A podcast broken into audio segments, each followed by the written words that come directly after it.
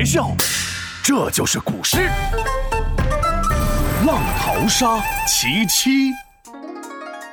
浙江有条大河叫钱塘江，入海口的大潮是它的风光，特别是农历八月十八，潮水最大，全是浪花。唉，真的好羡慕刘子豪啊！又怎么了？刘子豪说过两天要去他浙江的二姨家去看什么什么大潮，是钱塘江大潮吧？哦，对对对，就是这个。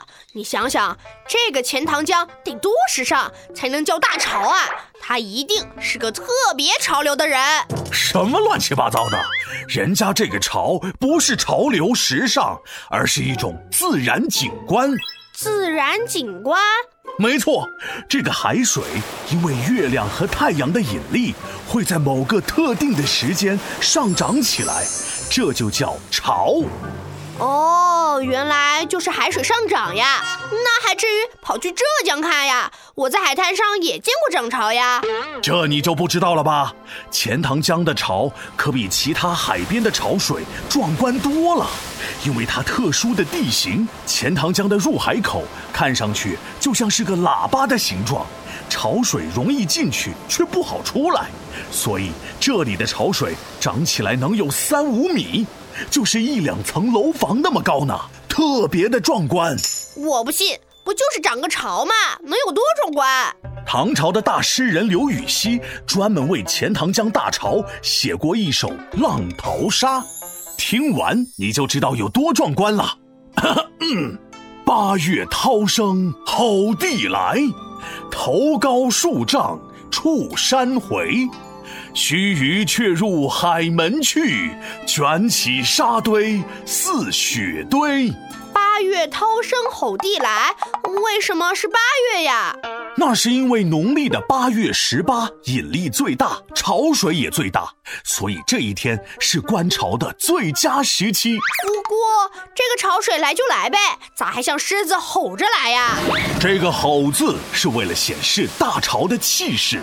当天涨潮的时候，潮水会从远到近奔涌而来，同时伴随着轰隆隆的响声，所以这八月涛声吼地来，翻译成大白话就是：钱塘江八月大潮的潮水浪涛滚滚，发出轰隆隆的吼叫声，从远方而来。你别说。